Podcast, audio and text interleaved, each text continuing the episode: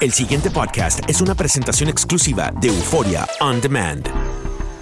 Tu comunicación con nosotros es muy importante. Ponemos a tu disposición las redes sociales. Facebook, Agencia Mexicana de Investigación Paranormal. Instagram, arroba y arroba turinsólito.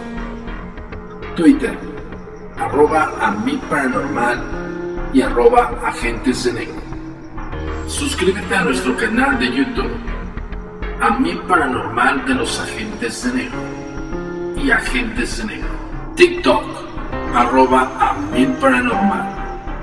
Nuestro sitio oficial web, www.agentesdenegro.com.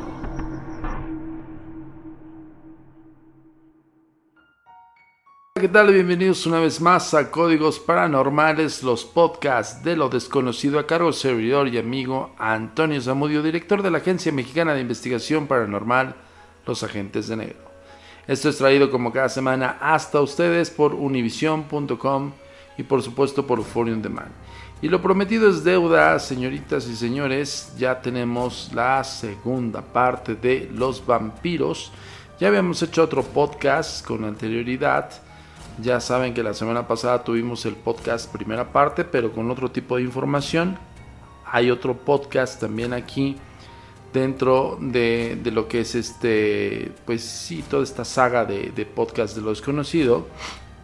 Hablando de vampiros, pero tiene otra información. Entonces, eh, eso sí, muchos me comentaron que ya habíamos comentado o ya habíamos hablado de vampiros, pero trato de siempre hacer como variar la información y sobre todo sustraerla de, grandes libros. Eh, libros no digitales, les soy bien honesto, tengo una gran biblioteca ahí que quiero compartir con todos ustedes, así como también algunos agregados de información que me marcaron a mí como, como la carrera de investigador y que me funcionaron de, de base para poder este, ampliar mi criterio acerca del tema paranormal sobrenatural, además de todos los estudios que ya les he mencionado en los cuales hemos intervenido. Con esto quiero comentarles que también hay muchas personas ah, allá afuera que nos escriben y nos piden eh, pues bueno información básica de lo que podrían ellos estudiar o tomar o incluso hay personas que dicen, oye, ¿qué tengo que hacer para ser un investigador paranormal como ustedes? Pues yo les digo siempre de antemano, eh, todo esto va con base al estudio, esto no es una cuestión eh, de un atajo, eh, pues ahí como muy fortuito de decir me voy a dedicar a ser investigador y simplemente me meto a la televisión o al radio y veo de qué voy a hablar. No, ante los medios de comunicación debes de tener específicamente estudios, un, bagaje cultural, lo he, dicho siempre, lo hago eh, con mucho hincapié e invito a todas las personas que quieren ingresarse a este tema, que no sean aficionados solamente, quítense ese velo de los ojos de decir, eh, por ejemplo, hay muchos eh, que no son colegas, que, yo lo he comentado siempre en, cuando me hacen entrevistas y demás, siempre les digo, Ojo, el investigador improvisado no funciona, así no funciona esto, ni tampoco el hecho de decir, este, pues sí puedo ser muy público, pero si no tengo un bagaje eh, o un conocimiento cultural de lo que voy a hablar, pues es una irresponsabilidad ante todos ustedes y por supuesto eh, también una falta de respeto, ¿no? Para con toda la gente que, que te escucha, que te ve, pues que tengas como que simplemente la base supuesta de tu eh, baja cultural eh, establecido por el Internet nada más. Ojo con eso, ¿eh? Muy a pesar de que nosotros eh, estamos ya cinco años con Univision en el sentido de, la plataforma digital, pero tratamos de siempre darles la mejor información, pero sobre todo fundada, fundamentada.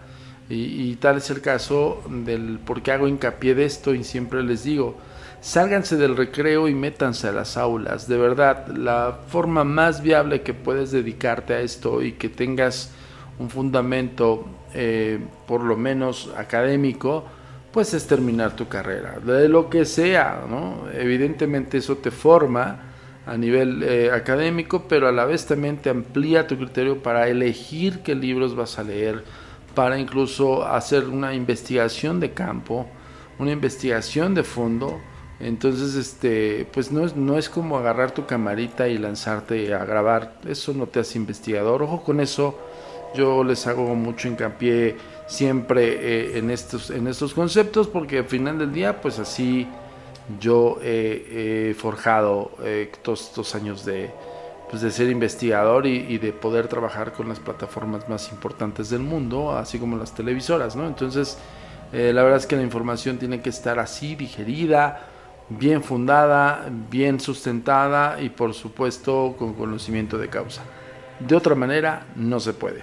O al menos, pues bueno, como dicen por ahí, algunos se crean sus canales y la gente lo sigue, pues bueno, eso está padre, pero eso no te hace investigador, ojo con eso. Y lo prometido es deuda. Seguimos con la segunda entrega de este gran libro de vampiros que se llama Vampiros, relatos eh, fundamentados. Y pues, el autor, la autora es, eh, es una selección de Victoria Robbins, eh, relatos cortos, se llama Vampiros, el, libro. Lo vamos a subir la portada en las redes sociales, ya saben dónde seguirnos. Y pues este vamos a ir adentrándonos poco a poco más hacia algunos relatos y unos y leyendas y con, conceptos de lo que se creía del vampirismo de los vampiros como tal. Ok, seguimos y contamos Drácula, el rey de los vampiros. El irlandés Bram Stoker publicó la novela Drácula basándose en las leyendas surgidas en la Europa central, sobre todo en Transilvania. Es posible que hubiese leído el libro de del abad Dom Agustín Calmet.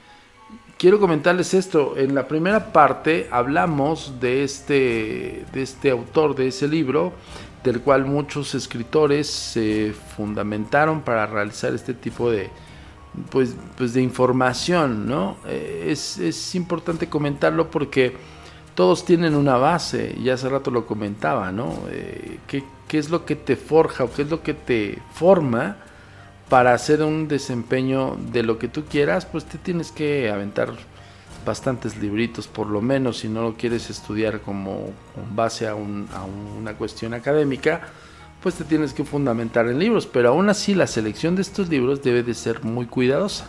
O sea, no todos los autores son tan buenos que digamos, ¿eh? Y no estoy hablando de nombres, pero sí hay muchos libros que sí dices, eh, te cae. Pero bueno, seguimos. Así como los relatos de Polidori que incluimos en este libro eh, y de otros autores, de lo que no hay duda es que se tomó como referencia al caudillo Balaco Blatt el empalador, que mostrara un gusto exacerbado por la sangre de sus víctimas. Si estudiamos la biografía de Bram Stoker, nos encontramos con un hombre reservado, seguidor del esoterismo y un periodista que conocía el oficio sin destacar de por su brillantez. La mayoría de los relatos se reúnen en el gancho de lo popular al ofrecer al estilo más conveniente para la prensa que en aquellos tiempos recurría a las llamadas novelas por entregas o a los cuentos más o menos sensacionalistas, pero Drácula resultó todo un acierto al convertirse en lo que se ha considerado la catedral del vampirismo. La novela está redactada en una forma epistolar, lo que resultaba bastante corriente entonces. En Inglaterra la alta burguesía acostumbraba a escribir su diario un recurso más directo al ahorrarse muchas eh, gratuitas descripciones, el argumento de esta novela puede resumirse de la siguiente manera. Eh, Jonathan Harker, un joven empleado de una firma inglesa dedicada a la compra y venta de fincas, llega a Transilvania para entrevistarse con el conde Drácula, el cual desea adquirir una propiedad en Londres, donde el primer, en primer momento que Jonathan pisa aquellas eh, tierras, advierte que han entrado en un mundo cargado de supersticiones y amenazas em, tangibles como la muerte de mujeres y niños, lobos sanguinarios, paisajes salidos de los infiernos y un castillo que parece haber sido edificado para dar alojamiento al mismísimo Satanás. Todo lo anterior solo era la antesala de la gran presencia del vampiro. Por anatonomasia, perdón, por Drácula, Bram Stoker le confiere esta imagen. Su rostro era firmemente aguileño, exhibía una frente alta y, abondada. Em, eh, y sus sienes parecían cubiertas por un cabello ralo que se hacía bastante abundante en toda la cabeza, sus cejas casi quedaban juntas en el ceño al ser tan espesas y se hallaban compuestas por un pelo tupido que adquiría una curva pronunciada debido a su profusión. La boca resultaba cruel debido a su firmeza en la que parecían unos dientes blancos y afilados que le asomaban por encima de los labios. Estos eran tan rojos que delataban una energía prodigiosa en un hombre de avanzada edad. Por otra parte, exhibía unas orejas pálidas y exageradamente puntiagudas en la zona superior, y en todo su semblante dominaba una palidez extraordinaria. Pero si la figura del vampiro impresiona, mucho más sobrecoge su comportamiento, no se refleja que en los espejos. Solo recibe a su invitado durante la noche, es capaz de descender por las paredes del castillo como si lo haría un gato, y cuando Jonathan se ve asediado por unas bellísimas arpías, interviene como un tirano poderoso para dejar claro que el joven inglés solo a él le pertenece. Puede resumirse esta parte de la novela como una, un macabro preámbulo de la tragedia, que iría adquiriendo tintes de apocalipsis en un barco que atraviesa el canal de la Mancha, llevando en sus bodegas el ataúd del conde Drácula. Frente a, frente a las costas de Inglaterra, este abandona la embarcación después de adquirir la forma de un perro gigantesco.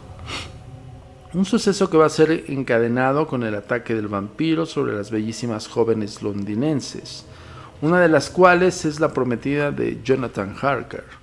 Como las jóvenes se, consumen por culpa de una enfermedad misteriosa, se recurre a los servicios del doctor Van Helsing y este personaje se convertirá nada más eh, aparecer en un incansable cazador de vampiros. Gracias a sus recursos, sobre todo el empleo de ajos y las cruces junto a las puertas y las ventanas completamente cerradas, se logra detener a los primeros ataques. No obstante, Drácula cuenta con tantos poderes que es capaz de influir en la mente de un loco homicida para que le permita la entrada allí donde se encuentra su víctima más preciada. Ha convertido a una de estas jóvenes en un vampiro y cuando intenta hacer lo mismo con Mina Harker, que ya es esposa de Jonathan, a, la materialmente, a lo que materialmente le ha dado muerte es destruido. Destruido entre que es una pregunta. La literatura y el cine nos han demostrado que por muchas afiladas estacas que se claven en los en el corazón de Drácula durante el día y mientras yace en el ataúd que le sirve de lecho siempre resucita, o sea, es un no muerto. Bela Lugosi o la metamorfosis. Hemos de reconocer que Hollywood universalizó el mito de los vampiros gracias a sus películas de los años 30. El actor que dio cuerpo e interpretación a Drácula fue Bela Lugosi, pues tanto de sí mismo en sus caracterizaciones que terminó creyéndose un vampiro, aunque no le diese por beber sangre humana, realmente se introdujo de tal manera en el papel, lo vivió con una intensidad eh, que hizo una propia metamorfosis. No solo interpretó en varias ocasiones un vampiro, lo mismo en el cine como en el teatro, sino también vestía en la calle como en el escenario que adoptó gestos y hábitos propios de esos diabólicos personajes. Hasta se le consideró loco. Otro intérprete de Drácula fue Christopher Lee. Su caracterización fue tan perfecta que son, somos muchos los que al imaginar el famoso vampiro lo vemos con la imagen brindada por este famoso actor británico. Pero Lee era tan versátil que consideró el trabajo como otro más, a pesar de realizarlo con una forma excepcional. Mención aparte merecer a Terence Fisher, como la figura del profesor Van Helsing o el cazador de vampiros, otra de las grandes interpretaciones del cine que no olvidaremos. Esto se lo debemos a una productora inglesa Hammer, que se encargó de reactualizar el mito del Drácula en la década de los 60 de una manera más acertada. Hay un gran actor que, pues bueno, ya trascendió. Eh, gran, gran actor mexicano que es... Mm, mm, mm, lo tenía en, la punta de la lengua y se me acaba de... Germán Robles, perdón. El gran actor, primer actor Germán Robles. Yo conocí su trabajo en, en una puesta en escena hace muchos años que es La Dama de Negro. Vayan a verla. Creo que todavía está este, en cartelera. Tiene años, miles de representaciones del director Perrin. Eh, yo la vi con, con perdón, yo la vi con Germán Robles y Germán Robles interpretó mucho tiempo en la película versión mexicana Drácula y sí era como el Bela Lugosi mexicano, ¿no? Obviamente no da, no, no este, quitando toda la magnificencia de, de Germán Robles, pero en la forma más este, simbólica del vampiro tipo Bela Lugosi hollywoodense era nuestro vampiro mexicano Germán Robles.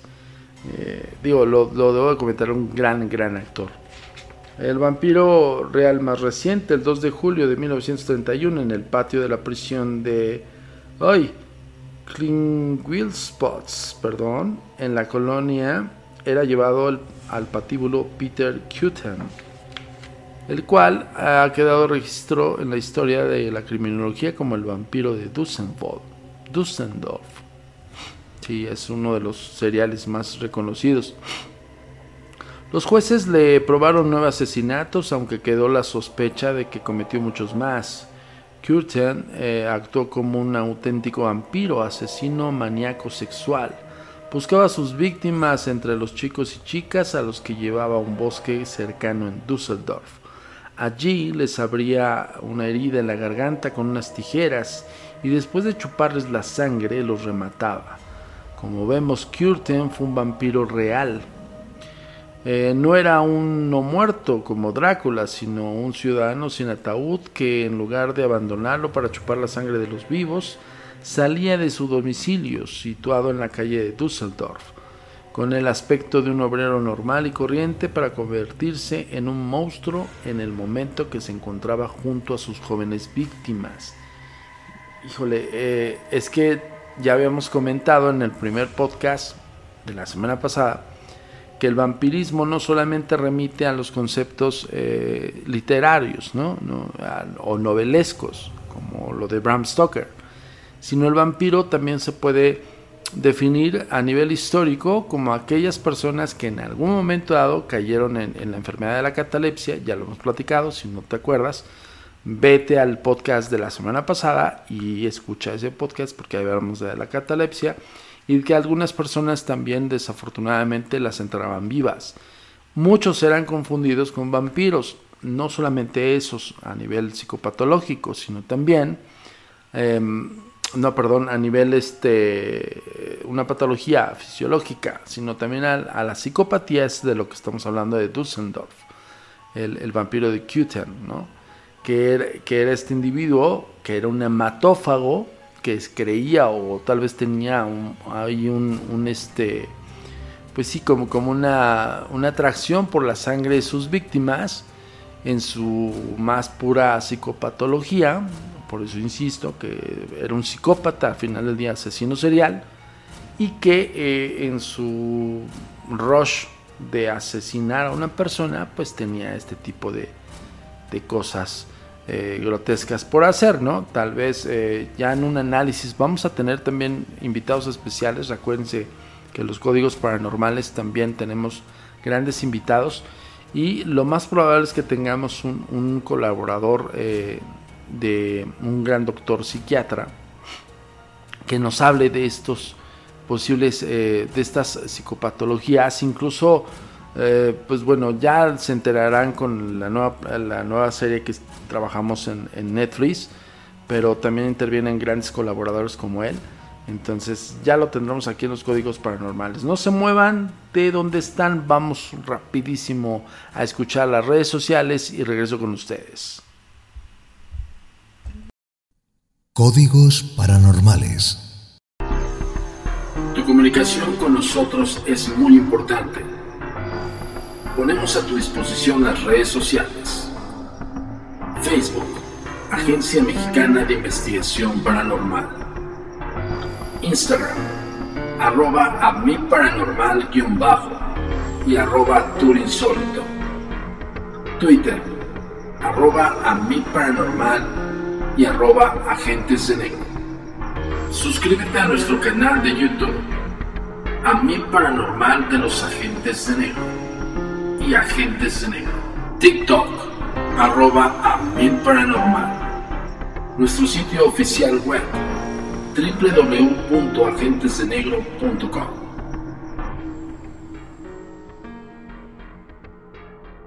Ya sabes, están las vías de comunicación, las redes sociales, las la página web oficial agentesdenegro.com y por supuesto los canales de YouTube.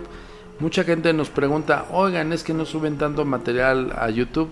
Híjole, es un poquito difícil. Nosotros hemos querido subir los podcasts de los conocidos, pero creo yo que no jala tanto el podcast nada más que pongamos una imagen de un micrófono o la imagen de los códigos paranormales y pues bueno la gente espera de YouTube que se vea no entonces híjole sí la verdad es que a mí sí me da un poquito de flojerita aventarme toda la edición imagínense los podcasts eh, más cortos que tenemos son de 15 minutos.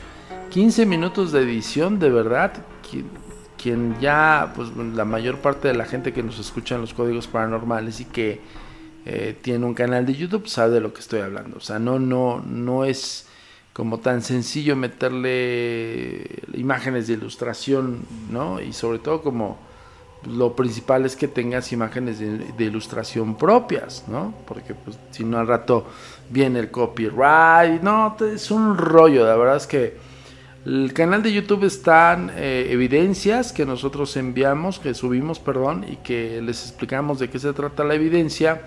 En algunas ocasiones subimos eh, videos o clips especiales del tour insólito y así. Pero realmente los podcasts yo lo intenté una vez y de verdad, híjole, me dio una flojera del tamaño del mundo porque pues hablamos de tantas cosas, hablamos de tantos temas y yo no tengo imágenes propias de todo, ¿no? Entonces es una búsqueda exhaustiva de, de, de buscar la imagen que no tenga un copyright y que bla, bla, bla. La verdad es que no, la verdad es que no. Este, el canal de YouTube lo tenemos como una gran nube, literal. Y pues la gente que nos sigue ahí en el, canal le agradecemos muchísimo. Lo que, lo que sí estamos haciendo, lo que vamos a hacer son los promos de los especiales y cómo puedes eh, conectarte con nosotros vía la página oficial agentesdenegro.com, obviamente todas las redes sociales, Facebook, Instagram y demás. Incluso no somos tan activos en redes sociales.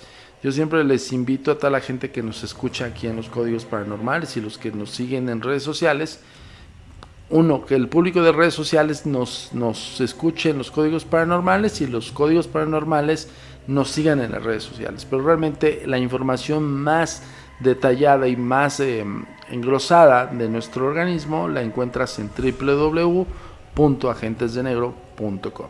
De todas maneras, síganos, porque ah, me he dado cuenta que también el público de aquí de Códigos Paranormales no todos nos siguen en las redes sociales. Traten de hacerlo porque así crecemos más la comunidad. Y seguimos, eh, señoritas y señores. Eh, sobre todo lo que pudo suceder, eh, lo que pudo suceder en Villa Diodati, una mansión situada en las proximidades de Ginebra, se ha hecho mucha literatura, la mayoría de la cual puede ser considerada una multificación. Eh, perdón, mitificación, lo siento, perdón, leí mal. Lo que ha quedado como cierto es que allí se reunieron Lord Byron, el poeta que se, ya se había rodeado de una estela de diabólico romanticismo, y el doctor Polidori, Percy, Mary, Shelley y Claire. Como no cesaba de llover, se vieron obligados a permanecer en la casa. En sus reuniones tocaban todos los temas, especialmente los literarios. Al parecer disponían de varios libros sobre fantasmas, por lo que terminaron desafiándose a escribir un cuento de esta clase en el menor tiempo posible. Todos aceptaron el reto, sin embargo, nada más que dos de ellos cumplieron su palabra, Mary Shelley, al crear la novela Frankenstein, y Polidori como El vampiro. Caprichos del Destino, este relato del vampiro fue publicado en 1819, cuando su autor lo había olvidado por completo al considerarlo una obra menor. Al principio se creyó que lo había escrito el mismo Lord Byron porque los editores utilizaron un recurso publicitario que así invitaba a suponerlo. Aunque en los ejemplares no se hubiera incluido el nombre del autor, el vampiro es considerado por muchos como el primero de los relatos de este género, porque ofrece todas las características básicas del monstruo, la inmortalidad, el dominio de su provecho de sus debilidades humanas, hasta conducirlas a la autodestrucción, la fascinación diabólica sobre las mujeres y los hombres, el poder de resucitar y un desprecio absoluto por todo lo humano, aunque lo utilice como elemento de conquista, supervivencia y destrucción.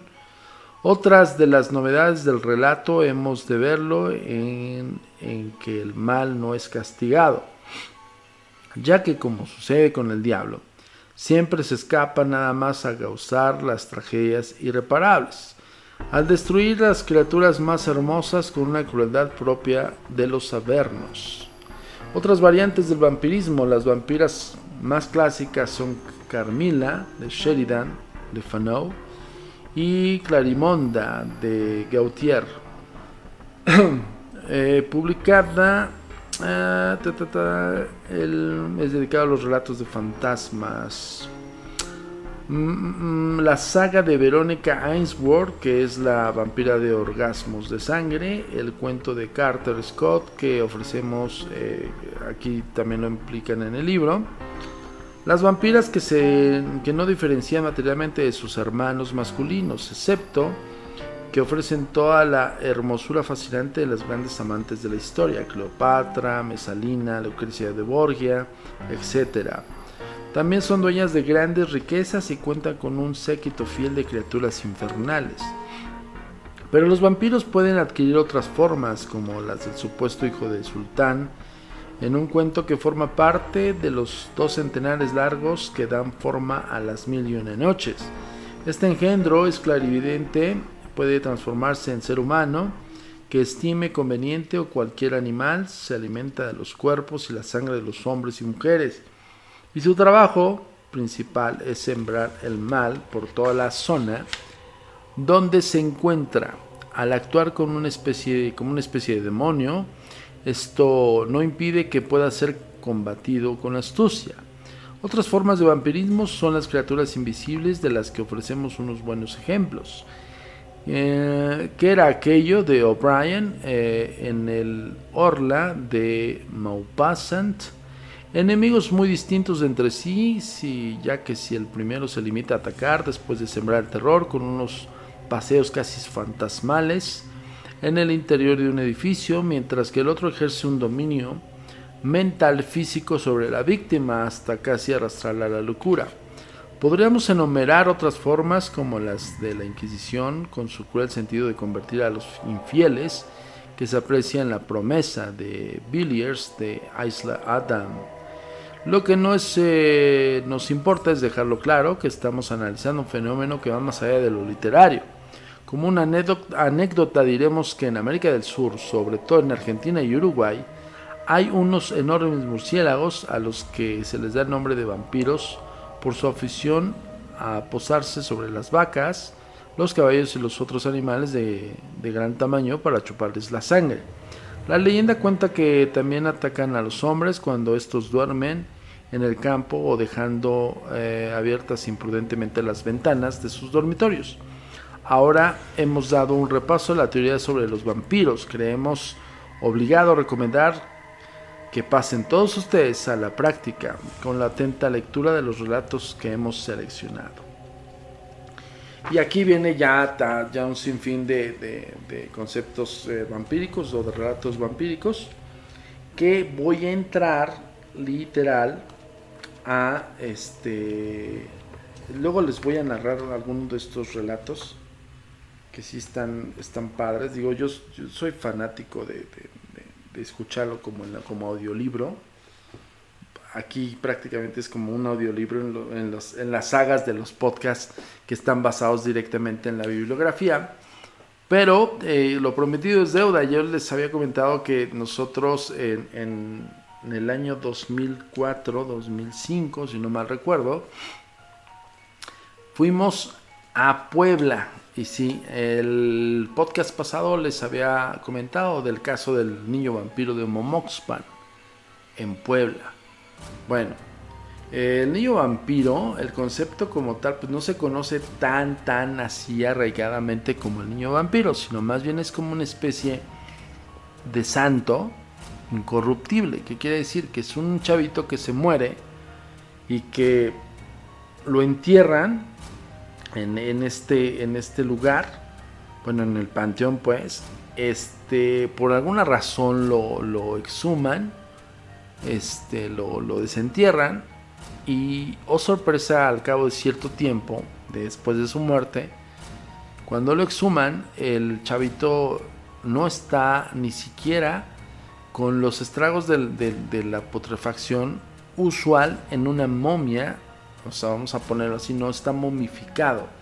El niño vampiro de Momoxpan pareciera que estuviese dormido. Muchos hablaban acerca, esto es interesantísimo porque cuando nosotros nos enteramos del caso, nos, nos invitaron a verlo, nos invitaron a ir a, a, la capilla esta donde lo adoraban, porque algo muy curioso de aquellas, aquellos pobladores es que cuando ven el, cuerpo de este niño, no presentaba los clásicos rasgos de putrefacción lenta o ralentizada que usualmente se llegan a encontrar en estos supuestos milagros por, eh, pues, el paso del tiempo no se, no se corrompe el cuerpo, no se destruye como tal, ¿no? como un proceso normal. Sino estos son eh, vistos como, como pues, prácticamente pasando dos, tres años y lo eh, exhuman, lo desentierran y al niño lo ven como si hubiera muerto ayer. Eso es impresionante. Bueno, perdón, el primer relato cuando nos hacen saber del caso, nos, nos dicen, es que ese niño le hicieron una, un, o sea, por alguna razón que yo no recuerdo bien específicamente, no lo tengo tan, tan presente, dicen que al chavito, pues bueno, lo entierran y por alguna razón lo tienen que desenterrar y lo hacen, eh, hacen el ejercicio de la exhumación y oh sorpresas cuando ven al chavito totalmente regozante, incluso regordete, porque decían que era un niño regordete. Ahora les voy a explicar por qué sí. Tiene mucha concordancia estos hechos, porque nosotros lo vimos. Cuando hablo de nosotros, yo tenía testigo en aquel entonces otro, otro de nuestros investigadores de la Agencia Mexicana de Investigación Paranormal. Entonces nos cuentan esto, que es, es un niño que lo consideran niño santo en ese lugar de Momoxpan, pero que otras personas le tienen miedo porque creen que el niño se alimenta de sangre, de sangre de los vivos, y que el chavito que por las noches se escapa de su urna, porque lo tienen en una, en una urna de cristal, y que en las noches pues, se escapan por el campanario de la iglesia, va, hace sus fechorías, succiona sangre y se regresa. Bueno, en el primer concepto, cuando nosotros nos lo comentan, pues sí, fue como, ay, o sea, por favor, ¿no? Acuérdense de algo, nosotros somos más escépticos que incluso el propio escéptico como tal, más cuando estás en el área de investigación. Entonces yo de primera mano sí estaba a punto de reírme y decir, o sea, no, no, no este, este, tipo de cosas no es como para que me las, me, las hables y que yo no te diga, güey, no es, es imposible. Total, ¿no? Entonces nos dicen, es que quiero que lo vayan a ver. Bueno, ok. Fuimos con estas personas que contactamos, dimos con la capilla y Momoxpan en Puebla. Y oh, gran sorpresa cuando vemos el féretro de, cristal, como es clásico en estas estatuas de yeso o de cerámica, no sé de qué las hagan, algunos de otros materiales de madera, de estos eh, y de estas imágenes sacras de, bulto, en donde pues, vimos al niño de Momoxpan y sí, lo vimos así, este, perdón, eh, me acabo de matar un mosco, perdón por el, clap. Entonces eh, vimos a este niño de Momoxpan, pues se veía en un primer plano, yo le veía como un maniquí no lo vi como, como una figura de estas que les estoy hablando, ¿no? De estas como, como imágenes de bulto. Sí se ve un niño como de aproximadamente 10, 9 años, recostado como si fuese, como si estuviese dormido. Yo llego un primer momento en decirle a uno de mis colegas, este, este, es un maniquí, es un maniquí bien hecho, es tipo maniquí muñeco de cera, como de estos que asemejan eh, el tratamiento de, esos materiales, se asemeja a la piel, ¿no? Y pues se ve que así le invirtieron una lana en el maniquí, pues por se ve como muy real. Bueno, en un primer plano, nosotros acercándonos al féretro de cristal, les estoy tratando de narrar tal cual y como pasó. Y es bien curioso porque eh, sí fue uno de esos casos que nos quedamos, wow. Bueno, Llegamos al féretro, un rollo para que el cura de, la, de esa iglesia nos dejara videograbar, pero ahí les va. Al terminar, todo, todo el mundo va a decir, súbelo, súbelo al canal de YouTube, súbelo a las redes sociales. Y yo me encantaría, créanme que yo soy el primero. Somos la antítesis de los hombres de negro, acuérdense, nosotros somos los agentes de negro, somos los que evidenciamos todo. Bueno, nos vamos acercando al féretro mientras el cura nos está reclamando, yo traigo la cámara en mano y me valió sobre el sorbete y empecé a grabar desde que entré a la iglesia. Traía una cámara, si no mal recuerdo, era una era la versión 8 milímetros. No teníamos todavía la mini DV. La versión de la cámara High 8 eh, era una cámara que que mi padre nos compró desde hace muchos años, muchos años atrás de, ese año, y que pues yo lo ocupaba para documentar todo lo que pudiese, ¿no? Entonces esa cámara no tenía una gran nitidez, tenía un formato entre comillas, en ese entonces era como la alta tecnología, High 8, que era un, formato medio, por, por darles una idea a toda la gente que ahorita nos está escuchando en la actualidad, es como si tuvieses una resolución de menos de 720 por 1080, mucho menos. Yo creo que la mitad de eso, ¿no? Entonces, para que se den una idea. Total que yo me voy acercando, yo voy viendo un muñeco y le digo a mi colega, este es un muñeco, su maniquí, bien hecho, le invirtieron una lana. Y veníamos platicando de eso, justo me decía, pero tú crees, digo, pues yo creo que, digo, si te reditúa a nivel eh, asistencia, a nivel creencia, donde la gente esté confirmando que está adorando un santo, pues tú, por supuesto que le invierte, ¿no? Le invierte la, la propia iglesia como para que lo sigas adorando. Oh sorpresa cuando llegamos ante el féretro del chavito, déjenme decirles algo, estaba con una unifila, no podías acercarte a menos de dos metros del féretro. Pues como buen investigador y desafiando los criterios del cura, yo me salté la unifila y, me, y monté la cámara encima del féretro de este niño o de este santo, del niño santo de Momoxpan. Y ya en, así en corto, yo les puedo decir que si ya tú distinguías que era un muñeco, yo para mí, un muñeco muy bien hecho. Unas vaya, el, trabajo de efectos especiales. Le mando un cordial saludo a nuestro queridísimo amigo Juan Manuel Méndez de, eh, de, una, de un área de efectos especiales que ha trabajado con nosotros en Feratum Film Fest. Este, que es uno de los grandes profesionales, incluso lo contratan en Hollywood yo dije, wow, sabiendo el, rostro del niño, dije, ¿qué tanto detalle le pudieron imprimir este muñeco? Se veía regozante, se veía como incluso como la piel, con poros de piel, todo. Yo insistía que era un muñeco. El padre, recuerdo perfectamente, el cura le estaba diciendo cuanta cosa y media a mi compañero mientras que me gritonaba a mí. Yo coloqué el lente de la cámara encima del féretro de cristal y este estaba grabando la cabeza, estaba grabando las facciones del rostro y lo único que hice fue mover el lente hacia recorriendo pegado al féretro de cristal. Yo no separé para nada el lente. Ojo, yo no me di cuenta. Esas cámaras tenían el, autofocus, pero eh, también si tú movías por cualquier cosita el foco de la cámara, quiere decir que el enfoque, se distorsionaba la imagen y tendría que la cámara automáticamente buscaba qué es lo que quieres grabar, entonces se tardaba. Si hoy se tardan algunas cámaras que son milisegundos, la High 8 se tardaba poco más de 3 o 4 segundos o más. Bueno, no se las voy a hacer más cansada. Yo lo que hice fue posicionar la cámara, ojo, para que se lo imaginen, encima del féretro de cristal. Yo coloqué ahí el lente y estaba grabando.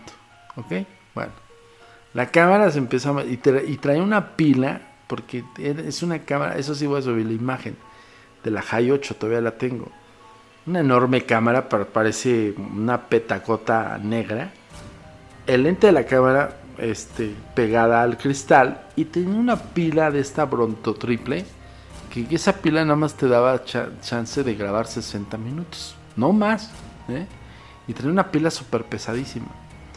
Pues bueno, si yo escuché eh, que el cristal se resentía, pero a mí me valió gorro. Yo Coloqué la cámara encima del cristal y lo que hice fue observarlo detenidamente y, la cámara la fui moviendo, arrastrándola en el cristal. O sea, mi forma era graba todos los ángulos, grábalo todo y lo moví así como si estuviese pues, pues prácticamente examinando el cuerpo. Insisto, para mi punto de vista yo lo vi en vivo y en directo casi a unos centímetros de la fotografía de la momia que, que, que conocí ahí en... que conocí? Bueno, que vi ahí en Valle Santiago, Guanajuato. Así, a escasos 30 centímetros del, del cadáver, en este caso del muñeco. Para mí en ese momento era un muñeco. Algo que me dio mucha curiosidad es que si las uñas, todo, todo el detalle era tan, tan exquisito que tú veías alrededor de la iglesia, los acabados de la iglesia ya estaban viejos. Es de estas iglesias antiguas, donde tienen los retablos incluso ya deteriorados. Bueno, vaya, o sea, no tenía como la gran, gran, gran, el gran cuidado, ¿no? Yo no dejaba de grabar, el cura estaba peleándose con mi compañero y yo no dejaba de grabar. Yo decía, no, voy a dejar de grabar porque voy a, voy a desmitificar esto. Algo que me dio mucha curiosidad les soy bien honesto, es que cuando veo las manos de este niño o este muñeco, las veo con el, color de una persona viva. Y sí se ve literalmente un niño dormido de entre 9 y 10 años, con facciones finas, una, nariz afilada, unos, unos ojos con párpados así que se veía piel, se veían pestañas, cejas, o sea, se veía todo como si fuese un muñeco, pero perfectamente diseñado. Tan diseñado que yo dije, no manches, este es un gran trabajo de Hollywood, literal. Y para mi punto de vista objetivo, y si, tú, si ustedes quieren este, totalmente incrédulo, pues para mí, pues es simplemente un, un muñeco muy bien hecho y no me extrañara que pues los dueños o los que ofician esas misas ahí en esa iglesia, pues le invierten más al muñeco que, que a, restaurar los retablos del siglo XVI, ¿no? Yo para mí dije, pues tiene lógica, claro. Pero bueno, me llamó mucho la atención la nitidez de detalle, o sea, la, la forma de que sí se veía como dormido. Llegó un momento a sugestionarme, lo, soy honesto, porque de tan Claro que lo veía de tan el cristal tan limpio, reluciente que lo tenía y de que la cámara recorría todo este trayecto del video. Llegué a notar o ver, a mi punto de vista en su gestión, porque también llega un, sentimiento cuando te encuentras ante este tipo de, supuestas evidencias, pues entra el, yo digo, el síntoma del, del X-Files, del I want to live. Quiero creer. Yo insisto que puede ser una sugestión por el planteamiento de observación que estaba realizando en el objeto, en la posible evidencia, que llegó un momento a ver como si estuviese respirando. Ojo en eso, ¿eh? Insisto y lo recalco, para mí fue una sugestión, pero ahí les va. Eso es lo interesante, es por eso que se torna más interesante este relato. Cuando el padre este ya, pues literal me, me, agarra del brazo y me dice, no puede grabar, no, qué falta de respeto como colocar una cámara encima de nuestro santo niño de Momoxpan y bla, bla, bla. Entonces yo agarré la cámara y antes de que me la quitara el padre, se la di a, a mi compañero. Y me aventé todo el sermón. El video que me aventé fueron máximo yo creo unos 12 minutos porque les recuerdo bien el, minutaje porque cuando yo tomo la cámara se la doy a mi compañero, mi compañero se va a una de las bancas y regresa al tape. Y yo me aviento todo el show con el padre le digo, mire, yo soy tal, estamos haciendo eh, un documental acerca del niño de Momoxpan, nos llamó mucho la atención que la gente aquí lo venera mucho y porque la gente cree que es un niño que, que pues es un cuerpo humano, ¿no? Y me decía el cura, es que es un cuerpo humano incorruptible, tiene en ese entonces cuando llegamos tenía, estamos hablando 2004, 2005 me parece, y tenía ya del supuesto milagro poco más de 20 años. Entonces pues ya hice, pero a ver cómo es posible. Ya le empezaba yo a enumerar de otros lugares, le, le hablé este de otras situaciones en las cuales este nosotros averiguamos, por ejemplo, el, fenómeno de las momias de Guanajuato, bla, bla, bla, ¿no? Entonces me decía, es que es por eso que es sagrado y usted viene a denigrar y bla, bla, bla. Bueno, total que para no ser las más cansada, me dice, usted no se puede, no puede irse de esta iglesia si yo no pido autorización de que ese video lo pueda tener usted. Y fue cuando dije, ah, caray, es cuando cambió totalmente mi expresión. Le dije, o sea, ¿me va a obligar a dárselo o, de qué se trata? Incluso le dije, ¿me está amenazando, padre? dice, no, no lo estoy amenazando. Estoy avisándole que puedo yo levantarle un cargo por añadimiento de morada. Digo, ¿cómo es posible si la iglesia es pública? No, no, no. No se equivoque, es pública para los feligreses.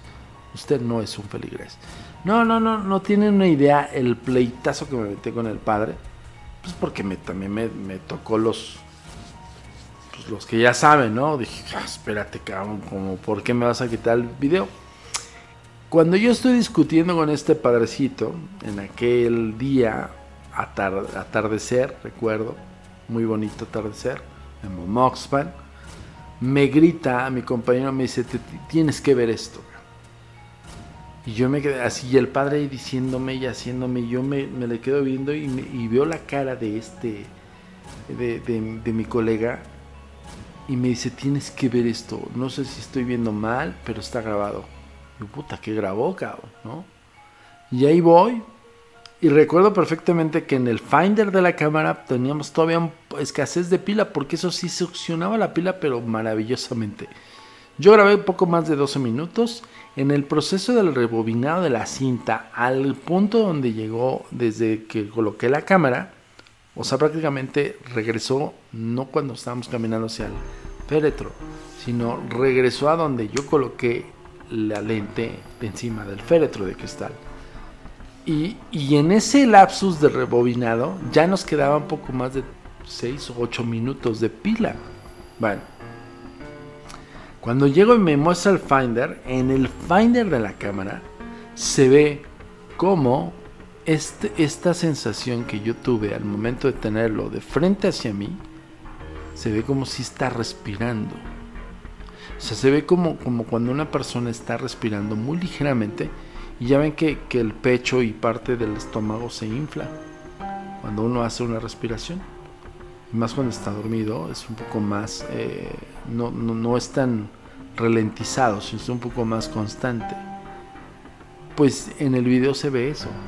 Y tan se ve que incluso la, la pues las costuras de la ropa, así como incluso el doblez de la ropa, se ve que, que se mueve. Y me dice, no será un niño real. digo, pues no sé. Ahorita ya le dudé y ya le platiqué. Y la verdad es que cuando estaba ahí, me dio curiosidad que sí vi esta respiración. A ver, vamos a seguir revisando. Entonces me dice, mira, a ver, checa este video de las facciones. Cuando estoy en las facciones, le decía, yo les, estaba explicando. Me impresiona la magnitud de detalle que este, a este muñeco le imprimieron. Y me dice, no mames, perdón de la expresión. Yo, ¿qué? Se ríe. Le digo, ¿cómo que se va a reír? Y ahí me tienen regresando junto con el video y el padrecito dándonos un sermonzazo. Nosotros en esta plática, imagínense la escena él y yo platicando y exponiendo el, el, video y viendo y analizando todo. Y el padre gritoneándome aquí es una responsabilidad, mis superiores no autorizaron, bla, bla, bla. Y de repente yo le contestaba, señor cura, estamos ya, nada más son 12 minutos, estamos analizando el video y si no encontramos nada se borra. Yo así le dije. Bueno, total que cuando me dice sonrió, le dije, no, entonces regresamos y volvimos a ver el video detenidamente. Recuerdo que la cámara tenía una especie de efecto de slow motion durante el play, el, long play, lo que es la revisión de lo que grabaste. regresamos el video y estábamos viendo los dos detenidamente y le pusimos el slow motion y sí, de verdad les digo, se ríe y dijimos, yo sí le dije, este no es, no es un muñeco, entonces es un niño, O sea, me queda claro, y fíjense la, la, mentalidad del, del, investigador objetivo y absolutamente incrédulo, ¿no? Yo le dije, pues claro, o imagínate, pues por este güey no nos, que, no nos dijo, no nos da chance de grabar, le tiramos el business, ¿no? Yo dije, claro, tienen un acólito ahí, cabrón. Pues, tú dile al acólito, ¿sabes qué, güey? Te vas a ganar unos pesos quédate ahí en el féretro de cristal. No creo que te ahogues, güey, porque pues están. Pues, era, un, era un féretro de cristal con, con, con detalles de latón y ya saben. Y lo regresamos y lo regresamos y lo veíamos. Bueno, para no ser las más cansada, el cura se desespera de tal magnitud que me dice: Le estoy hablando, irrespetuoso, y me arrebata la cámara, saca el tape, lo tira al piso y lo empieza a pisotear. Eso pasó. De verdad. O sea, los dos nos quedamos así como, hijo de tu rep, ¿no? Y en eso ya le, iba a reclamar, es, mi colega agarra la cinta, trata de como pues, recuperar la cinta, ya el tape y el, ya lo que es lo plástico, pues ya no nos importaba del todo, sino la cinta. La empieza a recoger la cinta con mucho cuidado, aunque eh, esos tapes en aquel entonces con esa tecnología era, deberías de ser muy cuidadoso porque con una, una, una densa luz podía borrar algunas imágenes de la cinta magnética.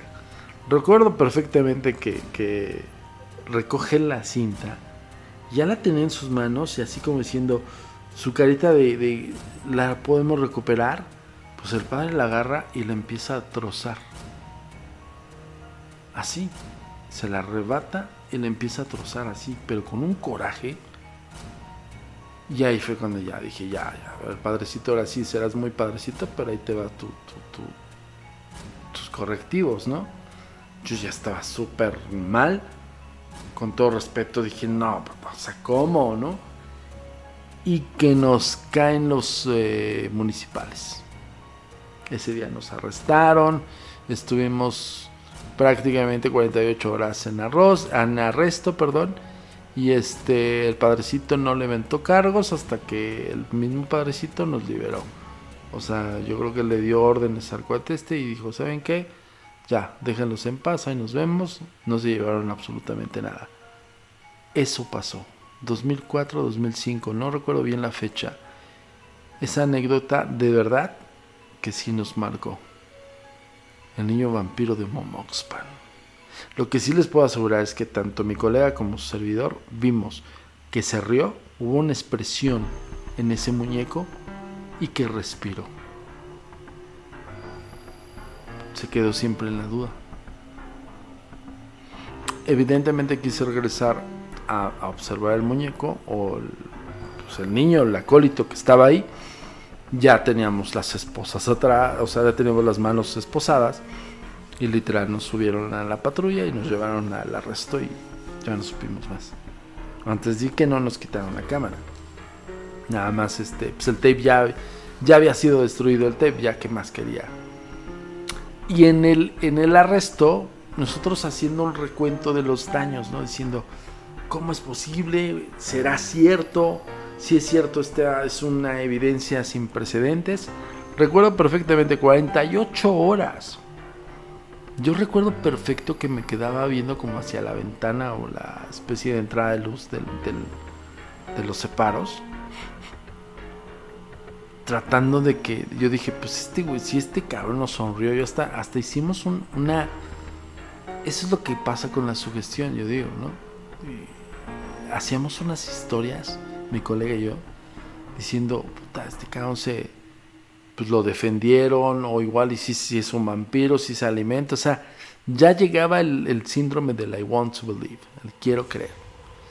Y yo se los juro que no paraba, no, no pegaba el párpado pensando en que el niño vampiro de Momoxman iba a entrar por esa ventana e iba a hacer justicia de tal transgresión a su adoración impresionante esa experiencia que yo les puedo decir constatada, totalmente verificada y totalmente experimentada por su servidor y otro colega. Híjole, qué gran eh, historia sustentada con este video. Si hubiéramos tenido el video, créanme que hubiera hecho todo un capítulo. Ay, sí, lo hubiera hecho para YouTube. Todo un capítulo de lo que les acabo de platicar aquí en los códigos paranormales, la verdad es que impresionante. Yo lo, que les digo es de que nos quedamos con la duda. Eso pasó.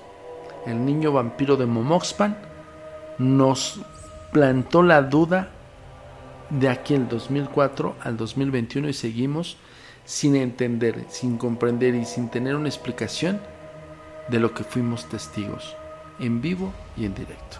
Y evidentemente video grabado con un documento que nos fue arrebatado, nos fue destruido en nuestras narices. Y no pudimos hacer nada.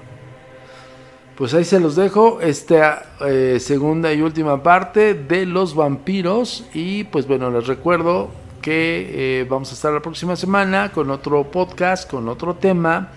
También quiero comentarles que estamos eh, grabando con la nueva conductora, Ari Fósil ya la pronto la vamos a tener nuevamente aquí. Estamos viendo por la distancia y estamos viendo cómo podemos eh, tener una buena producción y van, van a estar, va a estar aquí Ari con todos ustedes y con nosotros, integrada a la nueva familia, a la nueva eh, etapa, a la nueva temporada de los códigos paranormales. Yo me despido por hoy, nos vemos la próxima semana con otra entrega más de los podcasts de lo desconocido. Soy Antonio Zamudio, director de la Agencia Mexicana de Investigación Paranormal, Los Agentes de Negro. Nos vemos en la próxima entrega de los Códigos Paranormales. Hasta la próxima. Tu comunicación con nosotros es muy importante. Ponemos a tu disposición las redes sociales. Facebook, Agencia Mexicana de Investigación Paranormal. Instagram arroba a mi paranormal bajo y arroba turinsólito. Twitter, arroba a mi paranormal y arroba agentes de negro. Suscríbete a nuestro canal de YouTube, a mi paranormal de los agentes de negro y agentes de negro. TikTok, arroba a mi paranormal. Nuestro sitio oficial web www.agentesdenegro.com.